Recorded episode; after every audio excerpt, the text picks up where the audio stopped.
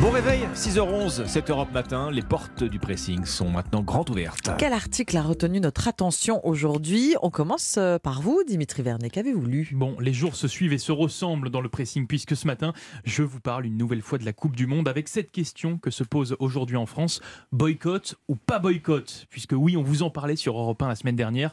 Dans un sondage avant la compétition, 54% des Français assuraient qu'ils allaient bouder ce mondial. Une Coupe du Monde contestée en raison du choix du pays euh, organisateur, le Qatar. Qatar critiqué sur les questions d'environnement et de droits humains. Sauf que Mardi, l'équipe de France fait son entrée en lice Ah. dans cette Coupe du Monde, suivie à la télévision par 12,5 millions de personnes, soit en fait la meilleure audience de l'année. Et en fait, c'est quasiment la même audience que lors de l'entrée en lice du Mondial 2018, ce que- qui remet forcément en question l'idée d'un éventuel boycott des Français. Cependant, eh bien, ces chiffres, ils restent à nuancer avec une analyse un petit peu plus fine. Premièrement, c'est la première fois depuis 2010 que le match d'ouverture des Bleus dans une grande compétition passe sous la barre des 50% de part de marché avec 48%. Ensuite, autre motif d'inquiétude par rapport à l'Euro 2016, les jeunes adultes de 25-34 ans n'ont pas vraiment répondu à l'appel, moins 36%. Ah oui. Et puis surtout, dernier point qui modère euh, un petit peu ces chiffres, Médiamétrie qui calcule les audiences, compte désormais les personnes hors foyer. C'est-à-dire qu'en fait, les personnes qui ont regardé le match dans un bar sont désormais comptées depuis 2020. Donc en Mm. fait, difficile de comparer les Bien chiffres sûr, aux pas les années mêmes, en fait. précédentes. Donc C'est pas le même critère.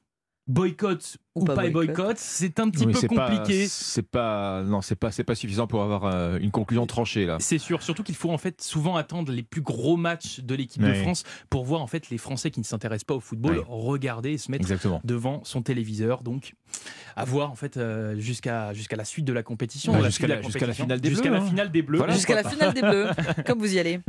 Petit pronostic. Non, on l'espère, mais on le souhaite tous, évidemment. Allons-y avec vous, tiens. À présent, on oublie Ah. votre sélection ce matin. Bon, rien à voir. hein. Quand des comédiens deviennent acteurs de leur propre production cinématographique. Oui, merci euh, Dimitri.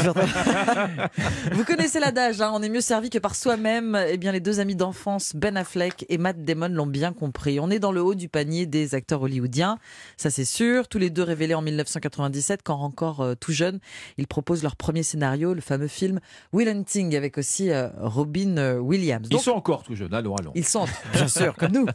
Voilà. Comme Charlie Chaplin, il y a plus de 100 ans, Ben Affleck et Matt Damon veulent donner plus de pouvoir aux artistes face aux majors. Les deux copains viennent de l'annoncer dans le New York Times, information relayée dans le journal Les Échos ce matin. Un studio qui va s'appeler donc Artist Equity pour plus d'équité dans toutes les strates de fabrication d'un film. Artistes et techniciens, disent-ils, vont bénéficier de conditions plus favorables, que ce soit sur le plan financier que sur le plan créatif. Scénaristes, monteurs, costumiers, tous sont concernés. Alors que le streaming propose une abondance de contenu, eh bien, Artist Equity ne produira plus que 5 films par an. Les autres sociétés de production doivent grincer des dents car Matt Damon et Ben Affleck ne travailleront exclusivement que pour la leur de société. oui. Et oui, un premier projet d'ailleurs est en chantier, un film sur la naissance des baskets Air Jordan, l'un des plus grands succès commerciaux de l'histoire. On a hâte de découvrir ce film dans les cinémas. Universal Studios et sa planète, Tristar et son Pégase, la MGM avec son lion qui rugit, vont devoir faire de la place à Artist Equity. C'est la nouvelle société de production cinématographique de Ben Affleck et Matt Damon et c'est à lire dans les échos. Artist Equity. Artist Equity Non, pour plate- plus d'équité. Pla- plateforme ou salles obscures? Les deux. Les deux. Les deux, je- je Pas- pense pas- franchement Pas d'exclusive. Non, non, je pense que là, en plus, il ne s'exprime pas, mais c'était Ouais. vraiment dans l'idée de, de- de- d'aller vers l'avant, le futur du cinéma. Du nouveau, Les plateformes euh, de streaming sont euh, incontournables Ah aujourd'hui. Incontournable, effectivement. Alexandre, c'est à vous. Qu'avez-vous choisi? Bah, vous savez qu'on a beaucoup entendu parler euh, ces derniers mois de pénurie. Hein pénurie de moutarde Oui, et de oui, oui. semi-conducteurs, pénurie d'essence et de papier toilette, pénurie d'énergie, on est en plein dedans. Euh, euh, et voici le Black Friday, grand carrefour annuel de la consommation, pour ne pas dire parfois surconsommation. Le vendredi noir, c'est officiellement demain. L'opération a déjà largement euh, commencé. Et soudain, vous avez remarqué on ne parle plus du tout de pénurie. Au Oui, contraire, c'est- au contraire, On note parle le Figaro.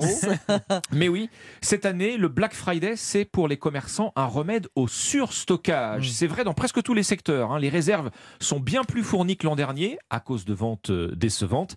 Euh, Bah, c'est simple, les stocks sont 10 à 15% plus élevés qu'en 2021. Mais pourquoi? Qu'est-ce qui se passe maintenant après la pénurie? Bah, C'est l'inflation. L'inflation, les prix Eh oui. augmentent. Mmh. Et les ventes baissent. Alors c'est vrai dans l'habillement, c'est vrai dans l'équipement de la maison, le sport, la déco, bricolage, bref, euh, partout ou presque. Alors les commerçants ont du stock sur les bras, trop de stock, ce qui veut dire la possibilité de faire de bonnes affaires. Quelques exemples, et vous pourrez les retrouver dans le Figaro.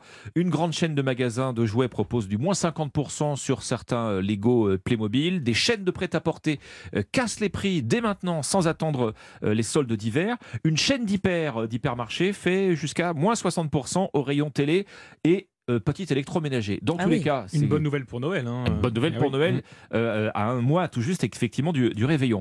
Comme dans tous les cas, on garde l'œil ouvert. hein. Attention euh, aux vrais, faux, bons plans.